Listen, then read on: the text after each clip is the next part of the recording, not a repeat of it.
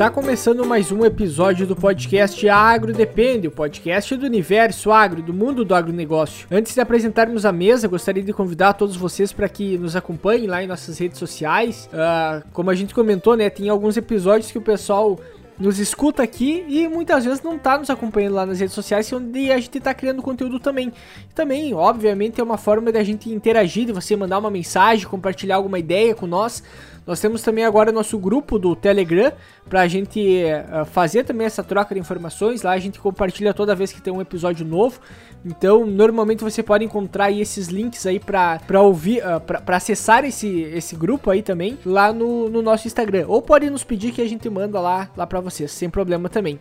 E, obviamente, agradecer a você que está aqui nos ouvindo, porque a gente sabe que quem está muitas vezes ouvindo um podcast de até uma hora, praticamente são pessoas diferenciadas, são pessoas que estão buscando aprender. E a nossa ideia é isso, né? É tentar compartilhar um pouco mais de informação, de conhecimento para contribuir na jornada, no dia a dia de cada um de vocês. Então, iniciando a apresentação da mesa de hoje, meu nome é Eduardo Sebastiani. Meu nome é Cassiano Sartor Decker e pedi para o nosso convidado, Fabiano Paganella, se apresente aí pro pessoal. Bem, amigos, uma alegria estar aqui com vocês, poder compartilhar um pouco da nossa experiência. É, meu nome é Fabiano Paganella, eu sou natural aqui de Vacaria, Rio Grande do Sul, e me formei na URGS em 99, então já faz um, um tempo aí.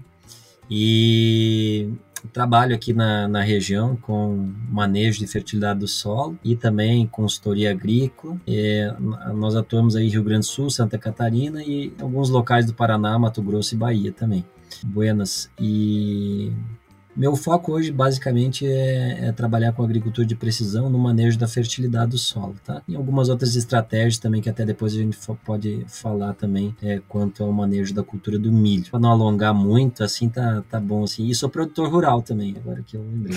Ah, lembrei de outra coisa Menos importante, né? É, eu, atualmente eu sou presidente da Associação Brasileira dos Prestadores de Serviço em Agricultura de Precisão, são 140 empresas associadas. E também um, uma coisa legal para vocês fazerem, dar uma ideia para um próximo podcast para vocês, é a Associação Nuffield International. É uma associação que está no Brasil, que são agricultores que ganham um, um programa para ele participar de viagens internacionais, aí conhecendo mais do agronegócio. Então já fica a dica aí para nós entrevistar o, uma experiência muito rica, muito legal aí, tá? É, é sempre importante essa, essa questão que tu comenta, né? De olhar, olhar outros, uh, outras propriedades, outros locais do mundo, como eles realizam, né? Tentar enquadrar dentro do Brasil, que foi como foi desenvolvida basicamente toda a agricultura moderna hoje, né? Trazer coisas fora, adaptadas para o Brasil e a gente conseguir desenvolver cada vez mais e pegar o que nos serve, né? Então é bastante interessante isso aí também. Mas. Uh, tu sabe qual é, hein, hein Cassiano? Só para nós começar bem, tu sabe qual é a, a diferença da inteligência da sabedoria? Inteligência é sabedoria aplicada na prática? É, Quase isso também. É que, é que o inteligente aprende com os próprios erros, né? Uhum. E a pessoa que já tem um pouquinho de sabedoria já vê os outros errar e aí aprende com o erro dos outros, né? Então, é, essas visitas que a gente faz aí no, no, nos outros agricultores, a pessoa que estiver ligada já pode aprender com o que algumas, alguns agricultores já, já erraram, né? Pra gente não errar mais, claro. né? Sair na frente. É Até lá, o assim. José Domingos, que participou do episódio aqui com nós, ele comentou que uma das viagens que, digamos assim, abriu a, a visão dele em relação ao agronegócio, era uma viagem que ele fez lá para os Estados Unidos, né, para entender como é que funciona uh, naquela naquela feira grande que tem lá nos Estados Unidos, que agora não lembrei o nome, mas Farm o quanto viajar, né, isso aí, e o quanto nós viajar e buscar essas informações diferentes nos enriquece, né? Às vezes, às vezes a gente comenta, nos falta muitas vezes ideia do que do que a gente pode produzir de, de conteúdo, do que a gente pode conversar de tantas as possibilidades que existem, né? Então é uma é uma coisa bacana, às vezes o, o pessoal podia mandar umas sugestões aí de de, de, de pauta para nós, que isso aí contribui bastante também. Sempre bom. Mas, uh, não menos importante, entrando no, no, assunto de hoje, né? Que a ideia é hoje a gente falar sobre a cultura do milho, a fertilidade, a, a como fazer uma adubação, como a gente uh, ter maior teto, maiores tetos produtivos na cultura do milho, tanto pensando na cultura de grãos, que podemos dizer que é a mais utilizada no Brasil, creio eu, uh, a utilização dessa cultura para a produção de grãos, mas também uh, falando sobre a questão da silagem, né? Que a gente muitas vezes acaba não colocando tanto, tanta importância, mas é aquela questão de fazer uma transformação do próprio milho na própria propriedade, né? transformando em proteína animal, em leite, enfim, em diversos, uh, em alimento, né, pro, pro gado, basicamente, ou para outros animais também. Então, a gente sabe que os dois a sua base é parecida, né? Mas a extração é diferente, as necessidades são um pouco diferentes. Então hoje a ideia é a gente falar sobre isso. Mas entrando sobre essa questão inicial aí de agricultura de precisão, que é hoje uh, o que está sendo muito utilizado, né? O, em todo o Brasil, de certa forma, por produtores mais tecnificados, principalmente. A agricultura de precisão tem muito essa questão da gente tentar planificar as áreas e ter elas uh, numa forma de utilizar o seu maior potencial produtivo em cada área, né? Uh, tentando trazer então esse maior potencial com o uso de informação, uh, e, uh, informação tanto de análise de solo, da nutrição que tem aquele solo, e tentando ter dentro da dentro de uma mesma área o máximo de de produção, vamos dizer assim, né, de rentabilidade para a gente conseguir uh, aumentar a parte tanto de lucratividade quanto de produção. Correto, Paganel? Sim, podemos pensar no uso da agricultura de precisão de algumas maneiras diferentes, né? Vou te colocar uma possibilidade assim. Ah, ah, eu, eu só vou contextualizar um pouquinho em relação à cultura do milho aqui para nós entender melhor, para tu entender. Vocês, vocês, vocês são formados em agronomia? Não? Sim. Algum de vocês? Sim. Sim. Formaram quando? 2019. Tá. Então vou te dizer assim, ó, lá nos, nos idos 2000, quando eu me formei, é, um, o milho tinha um ciclo de 150 a 160 dias. E 6 mil quilos, 7.200 quilos era a produtividade, assim, já era top. E o que que aconteceu? Hoje o ciclo está cada vez menor, então foi para 140 dias e dobrou a produção. Hoje a meta é pelo menos 12 mil quilos, né? Bom, é, pensando nisso, a gente pode imaginar algumas consequências para o sistema de produção, né? E com certeza, daí o manejo da fertilidade do solo é importante. O primeiro passo aí, Cassiano e Eduardo, que a gente usa agricultura de precisão é para corrigir os atributos químicos do solo, ou seja, fazer a correção da fertilidade. Eu gosto muito de um, de um, de um gráfico que, que mostra assim a, a construção da fertilidade do solo. E, e a base dela não tem dúvida dúvida que passa pela correção química. A construção, o primeiro degrau é a construção. Então imagina lá, calagem, gessagem, correção de fósforo, potássio, enxofre, boro, micronutrientes e descompactação do solo passo número um, primeiro degrau da. Com isso, a gente já começa a ter um patamar elevado. E para isso, com certeza, a agricultura de precisão tem um papel chave, que é definir a necessidade de nutrientes para fazer a equalização do terreno, para deixar o terreno no, em relação aos atributos químicos mais homogêneos. A segunda etapa seria o estabelecimento de um sistema plantio direto de qualidade, com rotação de culturas, continuar fazendo adubação de manutenção né? E aí a gente começa a aumentar o rendimento, melhorar o sistema é, é, e de preferência usando palha e rotação de culturas. Segundo degrau. Terceiro degrau é já o solo de fertilidade construída, onde a gente já pode fazer adubação de sistema e também é, só a reposição da acidez. Só para dar um número a partir do nosso trabalho, a gente identificou aí que num sistema de produção que tem trigo, milho, soja, a reacidificação média é aproximadamente de 750 kg de calcário por hectare por ano. Para ter um número assim de, de referência para uma camada de 20 centímetros. Então, é, a agricultura de precisão pode ser usada para é, corrigir os atributos químicos do solo, no primeiro ponto. A segunda maneira que a gente pode usar ela é realmente para começar a aumentar a rentabilidade, usando o quê? Aí o mapeamento da colheita, usando o mapa que vem das colhedoras ou imagens de satélite que tem, é, por exemplo, indicadores de biomassa. Então são, são algumas maneiras diferentes de fazer, né? Mas todas levam assim a um ganho de rentabilidade e de potencial produtivo.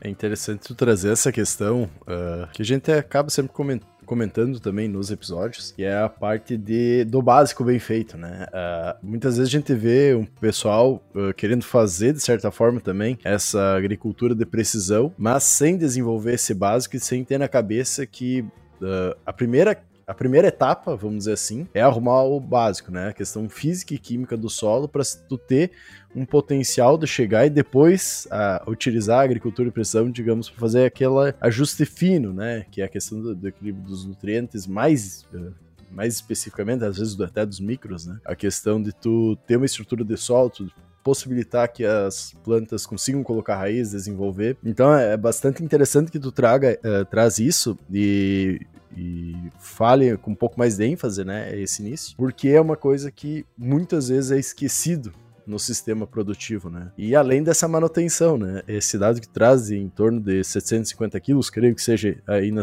na tua região principalmente, né? Uh, de calcário, por exemplo, tem que repor por ano, claro que tudo em cima de análises e observação, mas tem uma necessidade de ser realizado isso, e a gente vê muitas lavouras que ficaram 30 anos atrás fizeram calcareamento, nunca fizeram uma, uh, recolo uma recolocação, vamos dizer assim, uh, mesmo em cobertura, né? E muitas vezes hoje está se obrigando a entrar novamente com um revolvimento total do solo para colocar novamente esse calcário que hoje o solo já está ácido e não está mais atingindo tetos produtivos mais altos, mesmo a princípio fazendo a rotação de, a rotação de culturas, não, desculpa, o plantio direto, né? Que a gente sabe que não é o sistema, assim só plantar uma cultura sobre outra deixando a palha. Eu acho que é muito interessante tu trazer tudo isso.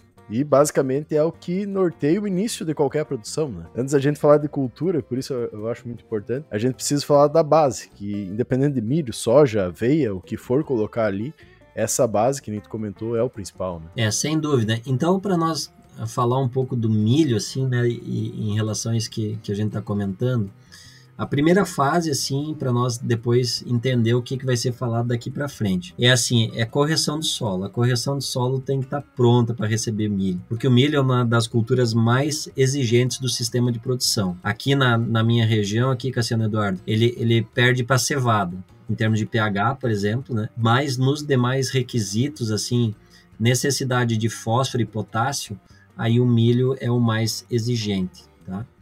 Então, assim, a base equilíbrio químico e físico do solo. Primeira, primeira etapa, né? Classificado naquelas três fases que eu falei, né? Primeiro correção, depois manutenção e depois trabalho com exportação, solo corrigido. Porque depois para falar de adubação, a gente precisa saber qual é a situação do solo. Um solo que não está corrigido, a adubação é completamente diferente do que um solo que está com a fertilidade construída já, né? Então nessa segunda fase, a gente calcula a adubação de acordo com a produtividade, seja de grão ou de matéria verde que eu quero para silagem. Terceira fase, a genética adequada. Híbrido, tipo de híbrido, né? É época de semeadura e densidade de plantas, né? Aí eu preciso saber, isso também é associado a qual é que é o ambiente que eu vou estar usando. Se é um ambiente irrigado um ambiente sequeiro. Quarta fase, manejo fitossanitário, porque não adianta fazer tudo isso e perder para cigarrinha, né? Não adianta fazer tudo isso e perder para doenças, não adianta fazer tudo isso e, e, não ter um bom manejo de planta daninha. Uma quinta fase vai subindo em, em, em, em etapas, em especialização, vamos dizer assim, né? Equilíbrio hormonal da planta, bioativador, bioestimulante, melhora essa parte da planta dela, né? específica, nutrição em, em, épocas específicas. Né? E a última parte, o equilíbrio biológico do solo, que tem a ver com isso que a gente estava falando diversidade de culturas, rotação de culturas, né? E também uso até de alguns micro-organismos. Então, eu não sei se eu posso continuar aqui essa linha de raciocínio, Cassiano. Pode. Tá. Então, nesse sentido, assim, é, vai desde o espaçamento adequado, que a gente vai ter que ir trabalhando, né? Densidade de semeadura é uma outra coisa importante, né? Profundidade de semeadura também é bem importante. Época de plantio, né? Quanto mais cedo, quanto mais frio, mais raso, mas tem que ter no mínimo aí uns 4 centímetros de profundidade esse milho, né?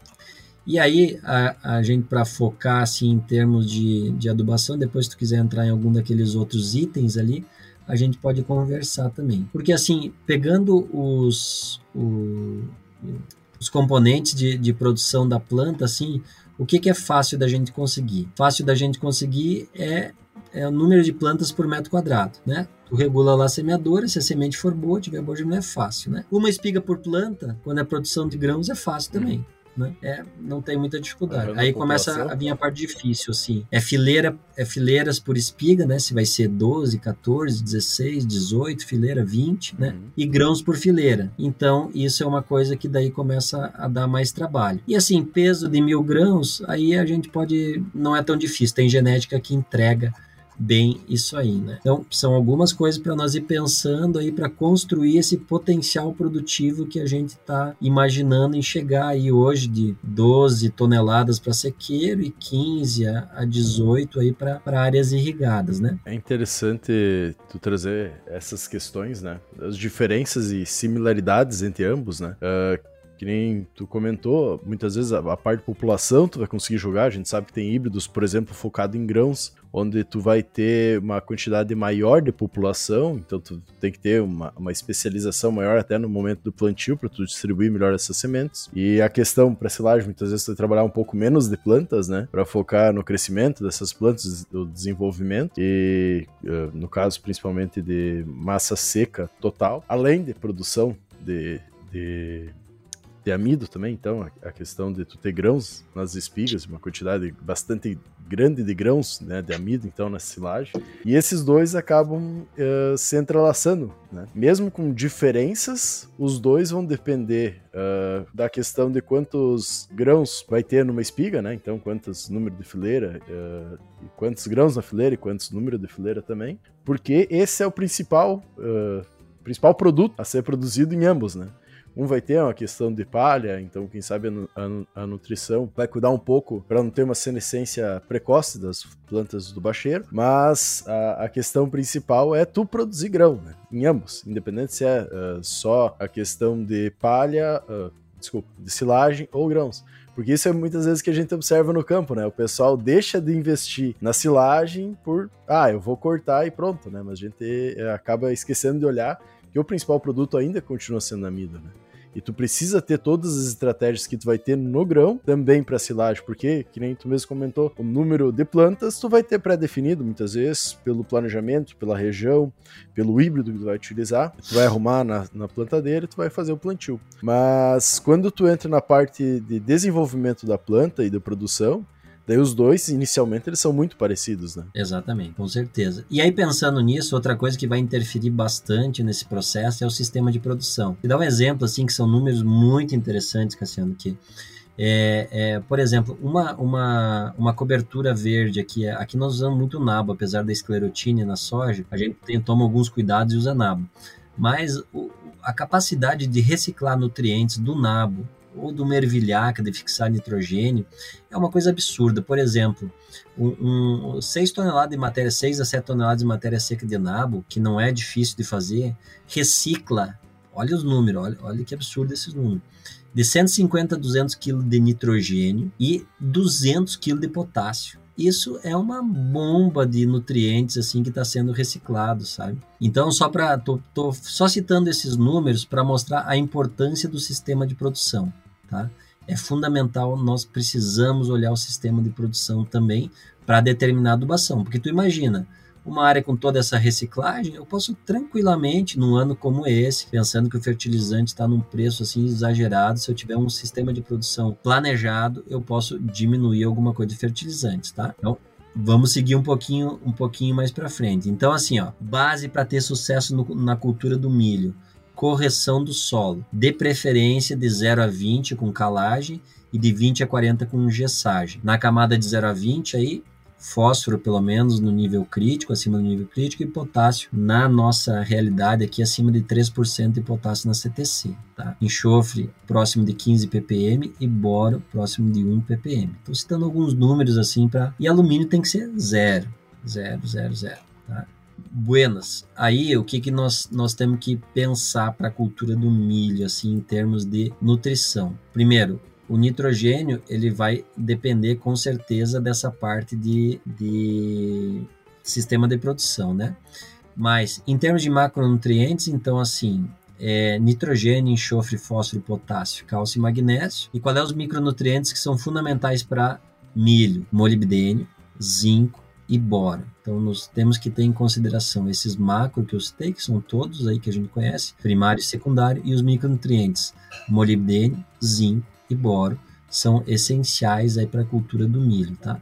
Então, aí nós vamos pegar aí, por exemplo, o potássio, né? É, aqui na nossa região, aqui aconteceu muito, assim, do, do produtor é, deixar de lado o potássio, né? Achando que o nível já era alto, ficou um tempo sem corrigir. E o milho, para vocês terem uma noção, assim, exporta muito pouco potássio, né, Cassiano? Você deve ter já esses números aí, mas 60 quilos de potássio por hectare, 12 toneladas. Aproximadamente 100 quilos de cloreto de potássio. Agora, ele para extrair, o que ele extrai, que é o que a, a conta que a gente vai fazer por uma silagem, ah, tá. é aproximadamente 288 quilos de potássio. É o que precisa de planta inteira. Então, você vê assim, a, é, é, apesar do processo inicial ser o mesmo, mas quando a gente pensa em silagem, bom, vamos, vamos partir daqui a construção, a fertilidade está construída, para nós falar a mesma linguagem aqui, senão tem muita variável, tá? Fertilidade construída. Vou adubar para 12 toneladas de milho, 100 kg de cloreto de potássio é suficiente. Sim. Pronto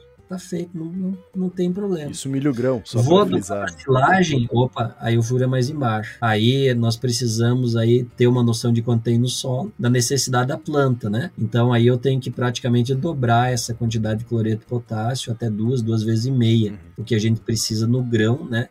E monitorar a fertilidade do solo para acompanhar esse potencial produtivo aí, se é, se é assim mesmo, tá? Que é, é, um, é um dos problemas que tem hoje, pensando pensando em milho, digamos assim, milho a gente sabe o quanto que ele favorece para dentro do sistema, mas o produtor que coloca milho silagem sempre tem aquela preocupação que é ah, o problema da minha área é que compacta demais, por causa que eu tenho que fazer silagem em cima daquela área, então tem um fator de compactação. Tem um outro fator que é a questão de tu nunca deixar palhada, enquanto num sistema, digamos, a gente pode chegar até 12 toneladas de palha, uh, uh, digamos assim, 12 toneladas de palha não, mas do, de, dentro do sistema plantio direto ali, o milho vai colocar, digamos, 6 toneladas de palha. E já no caso do milho silagem, tu já não vai ter essa quantidade, tu vai zerar. E aí também tem aquela questão, o que, que a gente pode também auxiliar para aquele produtor que vai estar tá trabalhando com milho silagem, para ele pelo menos deixar uma palhada, deixar tentar reciclar ou evitar uma compactação nessa área em função que tu tem uma extração grande, tu tem um trânsito muito grande de maquinário em cima dessa área compactando e isso querendo ou não cria fatores limitantes para a cultura que vai vir posterior, né? É, Eduardo, só para falar um, um, número mais arredondado e melhor, a, a, questão do, do milho grão, milho indústria, né? Nós temos aí uma palhada aí no milho de 12 toneladas de aproximadamente 13 toneladas de matéria seca. Tá? E aí nesse número que tu falou, só para tu ter uma ideia, é, o professor João Carlos Moraes de Sá, que é um dos maiores pesquisadores em termos de plantio direto e matéria orgânica do sistema plantio direto, carbono, ele diz assim, ó, se tu não acumular de 8 a 12 toneladas de matéria seca no sul do Brasil anualmente, o plantio direto não evolui.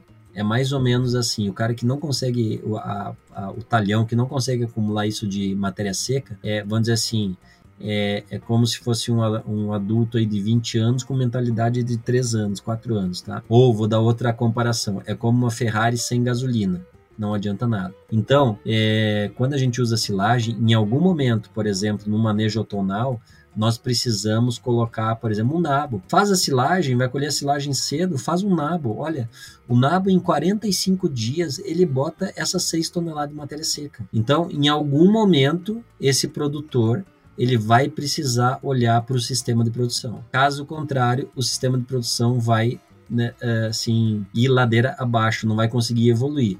É claro, temos algumas alternativas, como acréscimo de matéria orgânica, se ele for se ele tiver lá a, a compostagem ou é, fértil irrigação, né, que tenha é, também usando o, o, material orgânico, tem alguma tem uma empresa aqui de vacaria que usa. Aí você pode melhorar o sistema também, né? Mas em algum momento vai ser necessário olhar para o sistema de produção, porque senão o sistema de produção não aguenta mantendo altas produtividades, tá? Então isso é uma coisa bem importante que tu falou aí e, e inclusive, é, tu imagina comigo assim, ó, é, se nós botar 30 quilos de nabo por hectare, nós vamos ter, nós, nós já medimos isso uma vez aí, dependendo de como você semear ele, nós, nós, vamos ter mais de 30 furos por metro quadrado, que aquela raiz do nabo vai apodrecer uhum. e vai diminuir de maneira expressiva essa, essa compactação, bem como vai aumentar a infiltração de água no solo, não vai ter tanto escorrimento superficial. Então, só um número assim para nós pensar como é que a gente pode fazer, né? Uma coisa. Rapidamente do potássio, só um aviso assim, ó.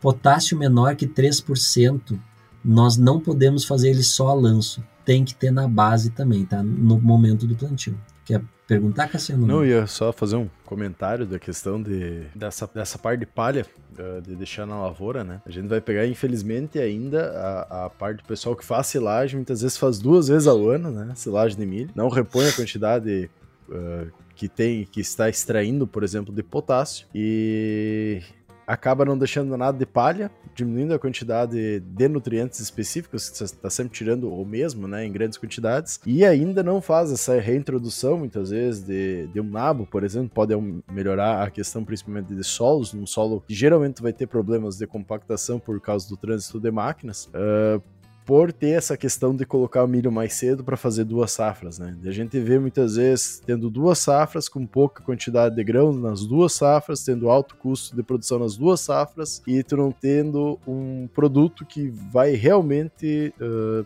se transformar em, em, carne, em leite, enfim, uh, nos produtos que uh, ele vai correr a transformação dentro da propriedade. Então isso é uma coisa que a gente vê muito acontecer nas propriedades que produzem muito uh, também a questão da silagem. Então isso é, é uma coisa que toda essa fala que tu trouxe, eu já trouxe, consegue mostrar um pouco isso, né? Ainda mais essa parte principalmente do potássio e agora linkando também com a parte do, do nabo, né? Para ter essa reintrodução e esse desenvolvimento. Acho que é, é, é muito importante a gente trazer isso, porque realmente a gente vê nos principais polos produtivos, principalmente de leite, do estado, ocorre esse problema, né? De não ter uma tanto uma adubação correta, uh, quanto também a questão de física do solo e muitas vezes perda por escorrente superficial e, e aí vai entrando vários fatores, né? Sem dúvida, por isso que em algum momento é o que eu falei. Quem não olhar para o sistema de produção em algum momento para dar uma botar o que o Thelma Amado chama de planta de serviço, né? Uhum. Nós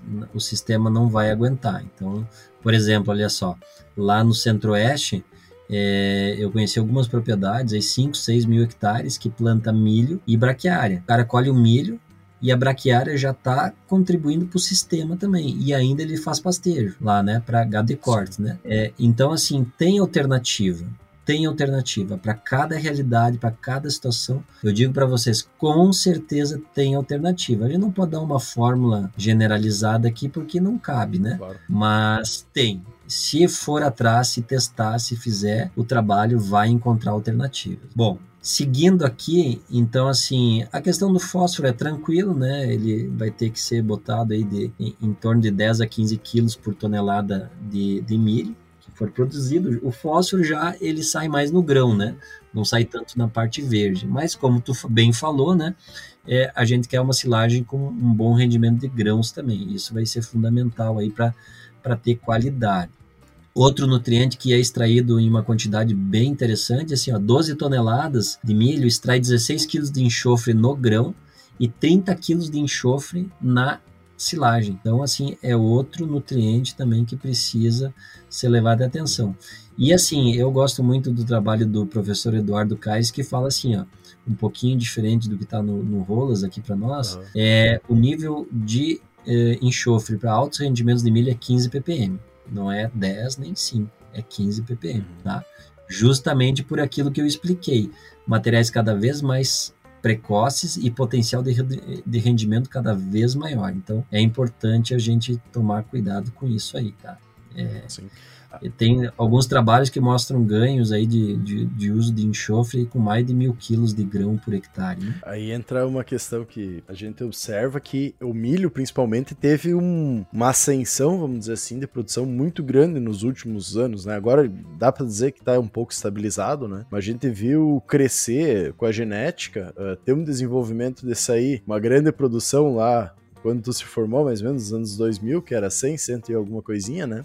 Era a produção, a gente atingir, não, não sei ali em Lagoa Vermelha, mas vamos dizer, região noroeste que é um pouco mais baixa, né? Pra atingir 200 sacos na região noroeste, por exemplo, ou aí para vocês, 200, 250 sacos em sequeiro, muitas vezes, ah, que é uma região mais alta, e ter esse desenvolvimento muito grande, muitas vezes até a parte do, do Rolas, que nem tu comentou, não atender isso uh, por esse aumento produtivo muito alto, porque a gente vai pegar a, a observação lá, ainda está em 100 sacos, né? Se eu não me engano. Uh, então a gente está duplicando uh, essa produção como um objetivo a ser atingido médio, né? Então tem muito a desenvolver também e a observar do que não estava anteriormente.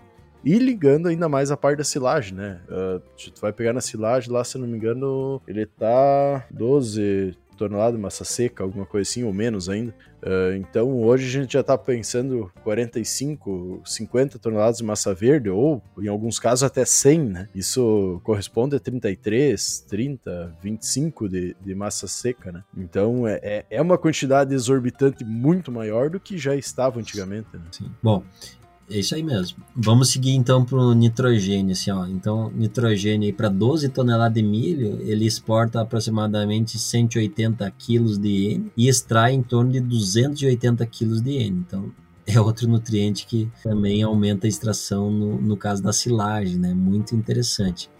E o manejo da adubação nitrogenada, fundamental, assim, é, é, trabalhar acima de 30 kg de N por hectare. É, tem que trabalhar acima, tem que trabalhar mais perto de 45 kg de N por hectare na adubação de base, tá?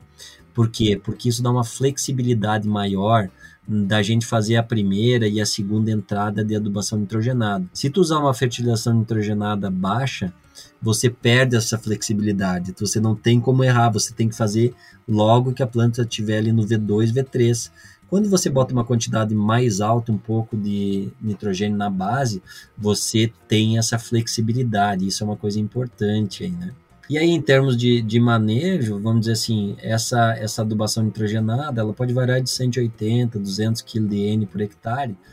E olha, eu diria assim que, no mínimo, em duas aplicações nós temos que fazer essa, essa adubação nitrogenada. É outro fator importante, porque senão a planta não tem capacidade radicular suficiente é, de absorver todo esse N. E outra coisa que pode acontecer é que tanto pode não chover, né, típico de laninha, como pode dar uma chuva em um final de semana, que não aconteceu, de 300 milímetros. Então é um risco muito alto para a gente fazer uma aplicação só. Ainda mais com o preço que tá, Além né? disso, é, além disso, olha só que legal, assim, nós estamos já fazendo manejo de adubação de nitrogênio em taxa variável, aqui a partir dos, dos índices de vegetação, índice de biomassa. E para gramínea, a resposta é muito afinada, assim, é muito a correlação em termos de biomassa, produtividade e a, o índice de resposta, é fantástico, sabe? Então é uma dica para o pessoal aí, olha, tem que começar a pensar nisso. Para quem tem o equipamento, já pode ser uma, uma, uma, uma ferramenta super útil aí para poder fazer isso. Né? Então vamos lá.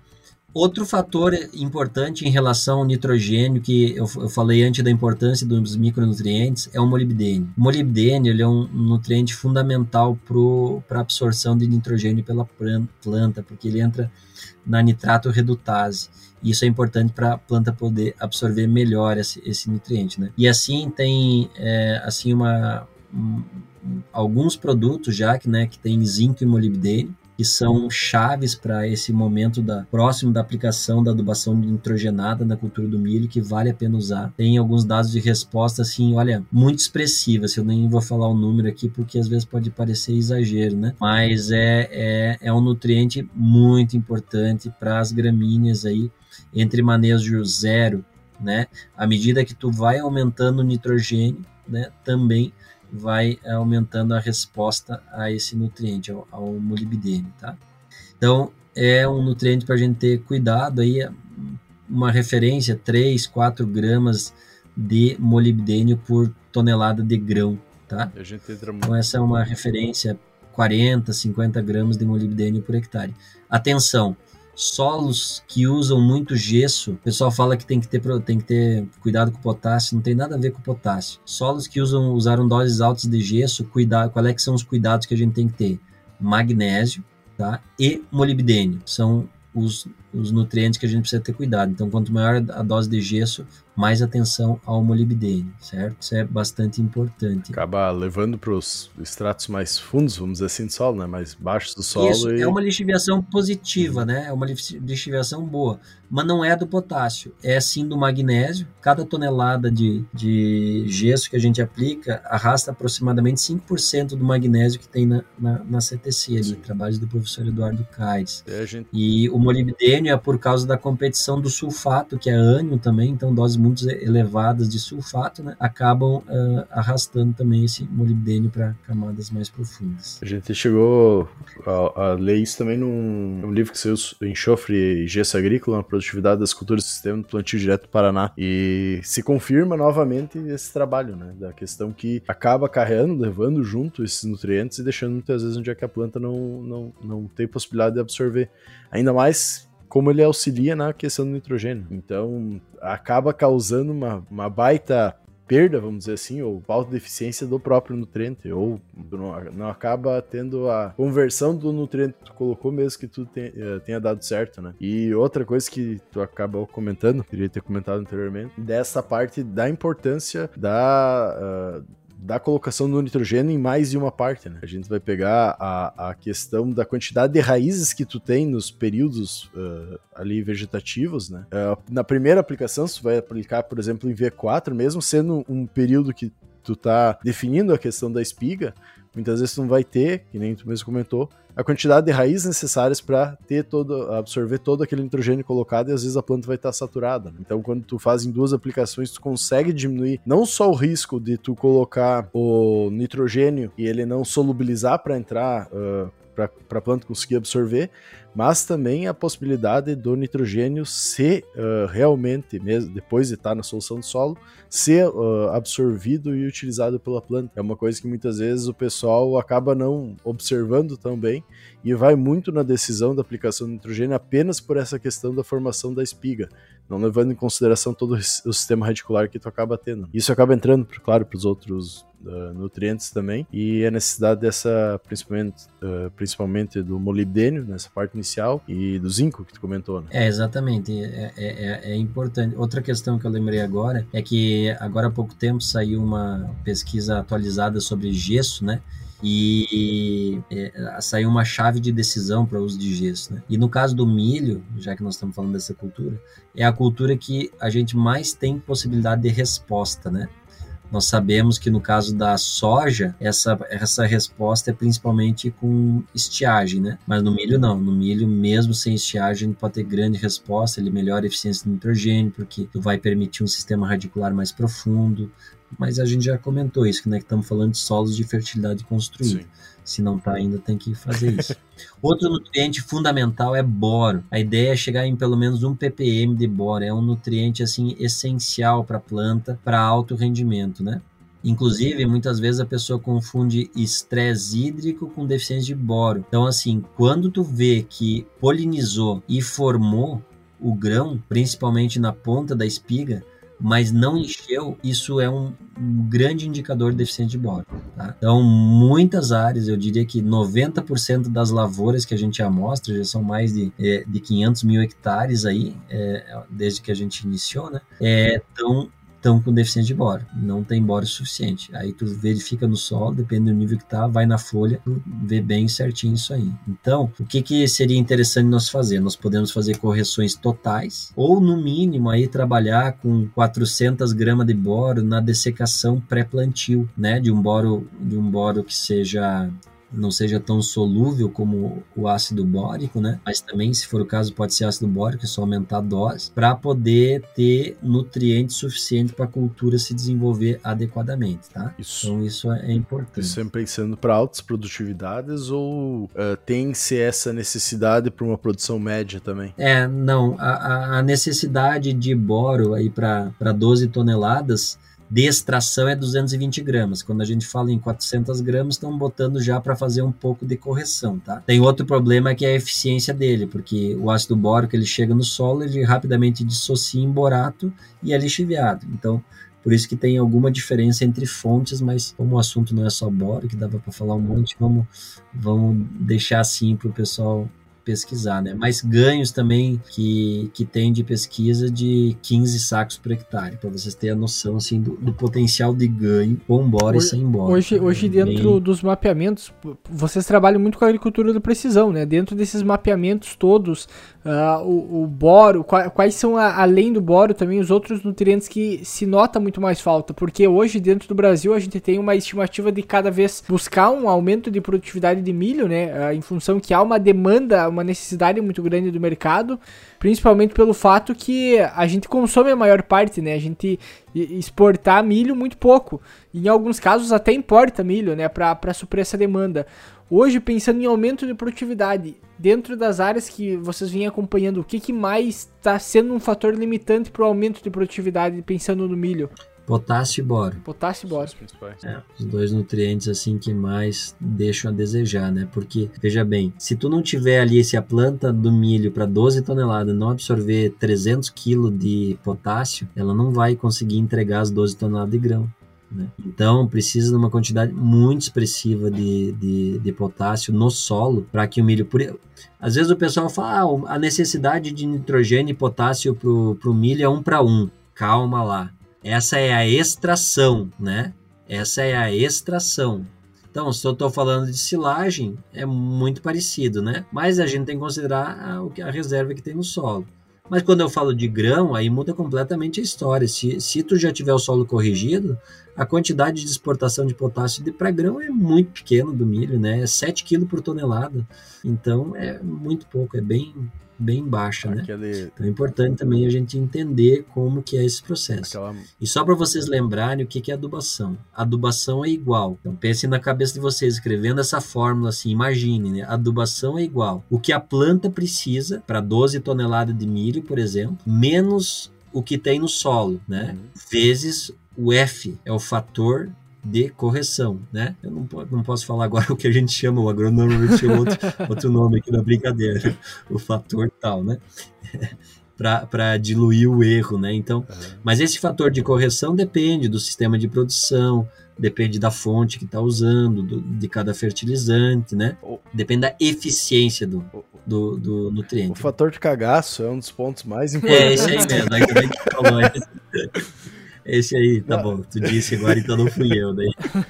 Só confirmei, né? Mas é, é interessante essa questão que muitas vezes não é observado isso, né? Que nem uh, tu mesmo comenta. É, é, necessário a gente pegar e colocar num plano uh, que tudo está corrigido para a gente começar a falar um pouco mais sobre a fertilidade, o que, que interfere ou não. E a gente sabe que muitas vezes não é o que acontece. Então, uh, está já corrigido essas questões, né? Então, essa é, é interessante tu trazer que nesse trabalho, por exemplo, do boro, que é um nutriente que muitas vezes não é falado ou comentado, pode dar uma diferença tão grande, porque ocorre muito essa questão de não ter disponível, né? A gente passa por um, por um pressuposto do que vai ter uh, disponível nos solos, né?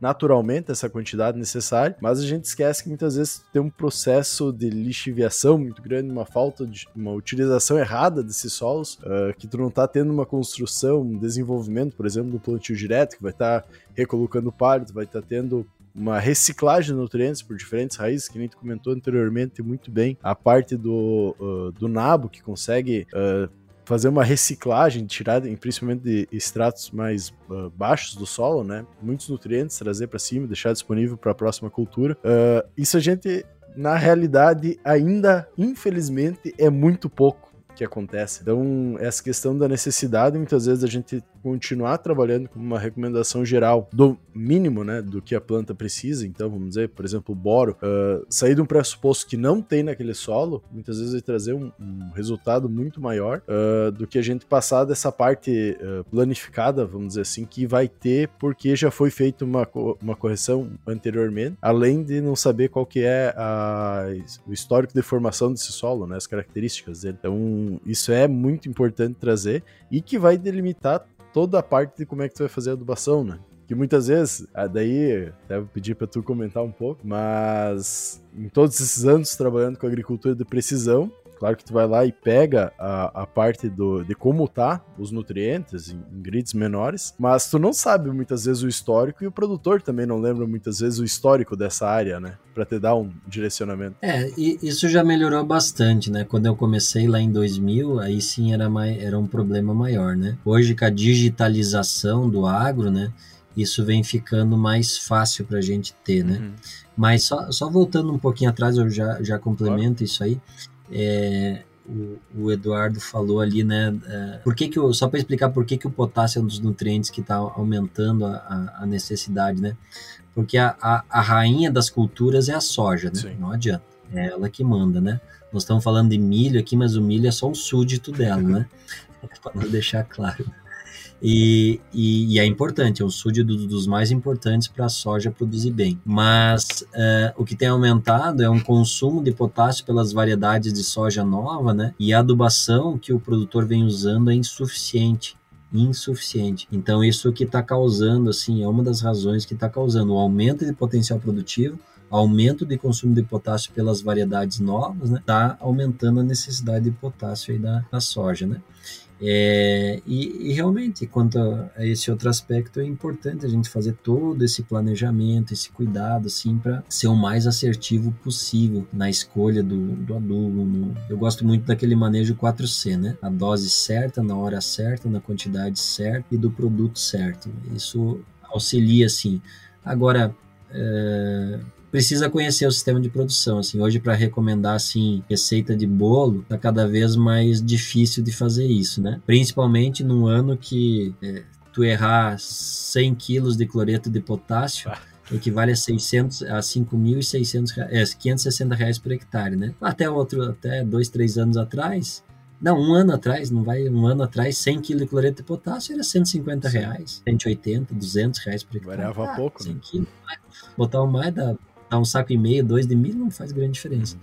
Mas agora começa a fazer, né? Então esse, vamos chamar assim, o manejo profissional da fertilidade e da adubação das culturas começa a ter muito mais valor, muito mais peso, né? Do que tinha há pouco tempo atrás por essa necessidade, por esse aumento, vou chamar de abusivo, assim, mas é quase isso, né? Os preços aí é, praticamente triplicou o preço em um ano, um ano e meio aí do fertilizante. Isso bota em xeque assim a maneira que nós precisamos recomendar, precisa conhecer bem o sistema de produção. E por isso que eu insisto tanto assim que o sistema de produção é fundamental para poder aumentar a eficiência do fertilizante. Quanto melhor o sistema de produção, mais você pode tirar o pé da adubação química, mais ajustada ela pode ser. Quanto pior o sistema de produção, é mais é, menos ajustada, mais sobra tem que ter, né? E uma maneira que a gente está fazendo isso, né, que espero que em breve tenha já o, a calibração dos resultados, é com a bioanálise solo, né? Alguns, nós já começamos em alguns clientes aqui, mas a partir dos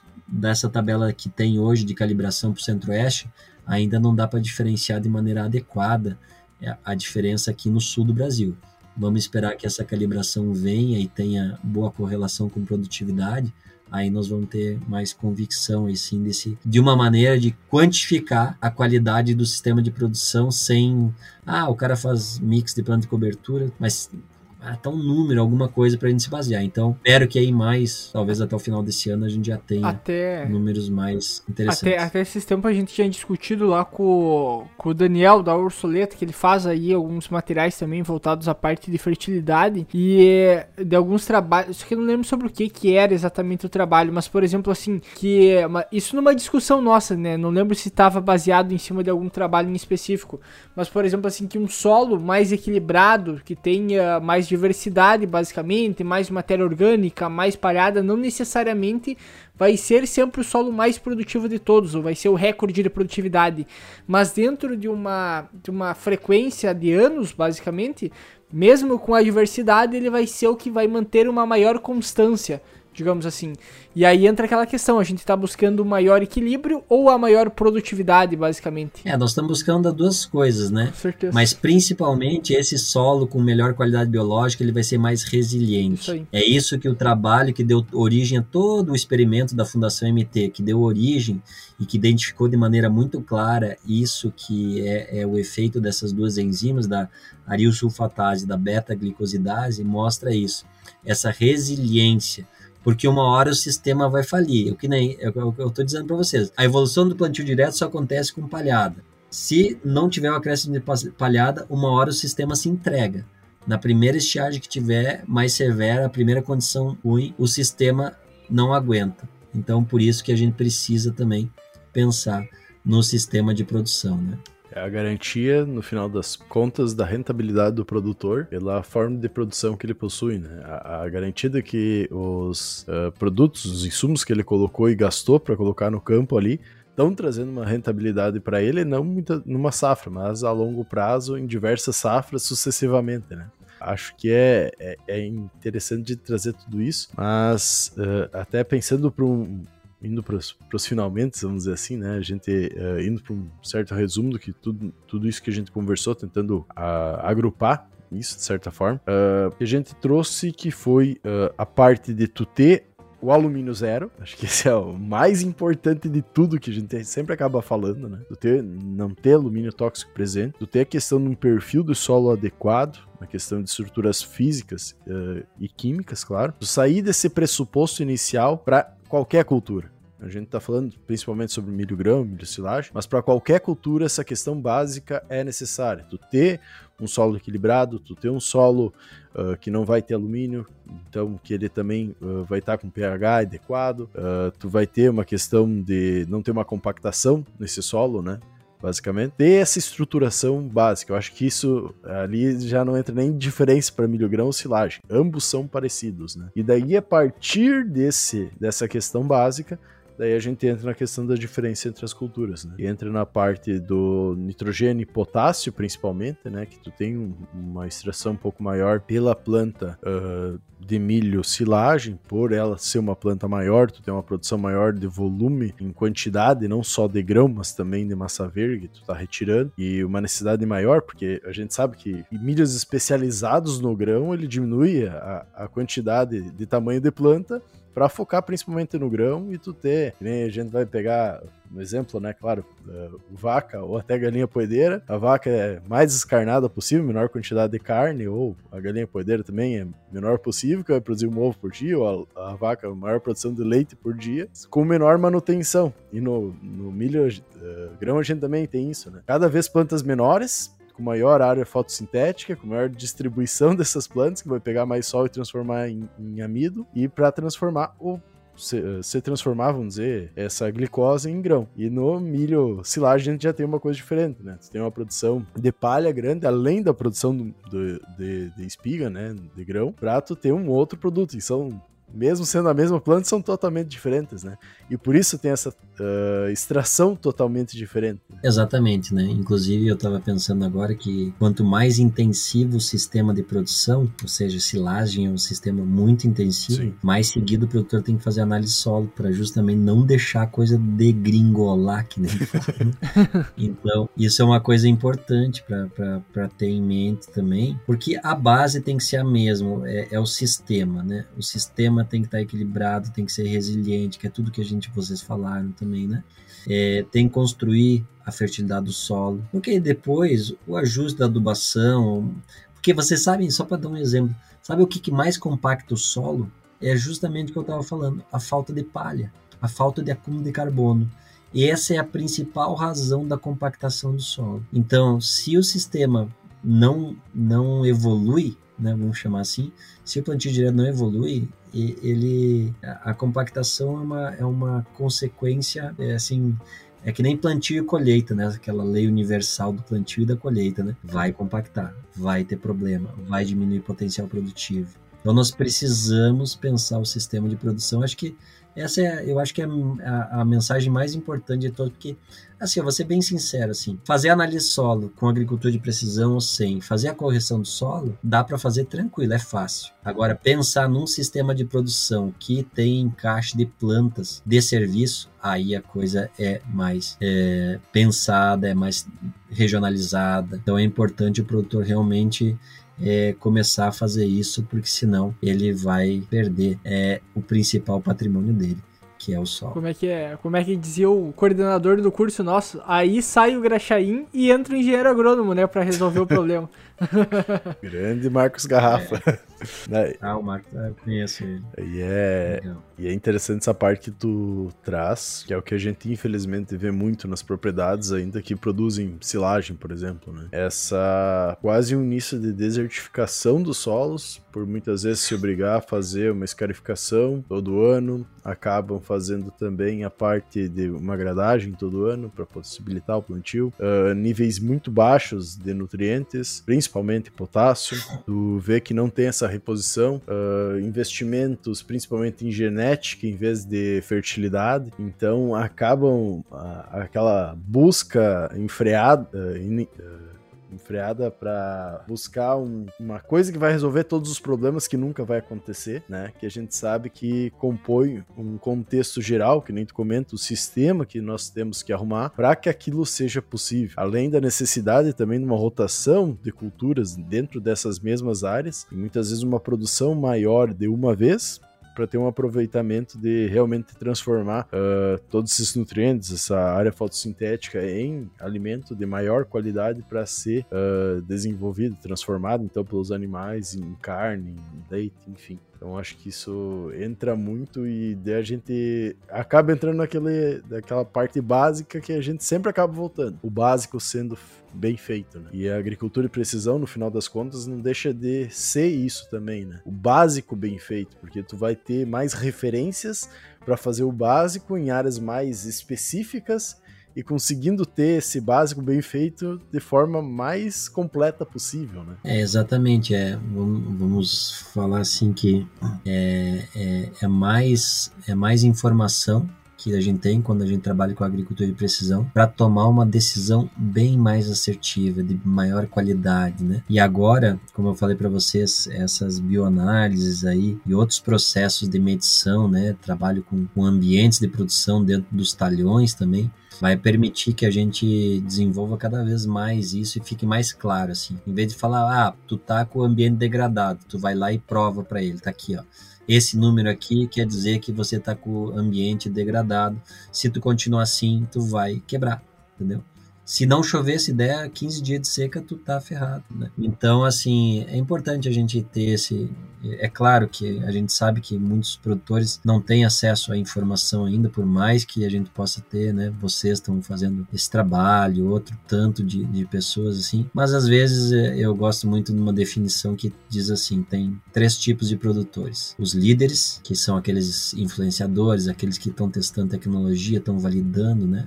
Médios, ficam no meio ali, eles ficam olhando esses líderes, aí quando vê que o cara já testou um, dois anos, ele vai atrás também, né? E os cola, né? E o cola não adianta, ele hora ou outra, assim, se der alguma zebra no, no preço do adubo, no preço do grão, no preço do leite, no preço, ele infelizmente vai sair no mercado. Isso é uma tendência que, é assim, não sei se tem como reverter, né? Mas, é claro, pode reverter mediante o interesse do produtor, né? Dele usar mais, mais sabedoria do que inteligência, né? Essa eu acho que é a chave aí para que o produtor consiga ter mais rentabilidade, mais sucesso, mais prosperidade na, na no agronegócio e na, na sua família, na, no seu negócio. Eu falava de ser de, de seu Gassen, né? Que a a rentabilidade por hectare, vamos dizer assim, a lucratividade por hectare está enquadrada à quantidade de conhecimento que tu emprega por hectare. E aí corrobora com totalmente o que tu comentou. E outra coisa que eu queria comentar antes de a gente ir para pro final. Uh, nunca esqueço que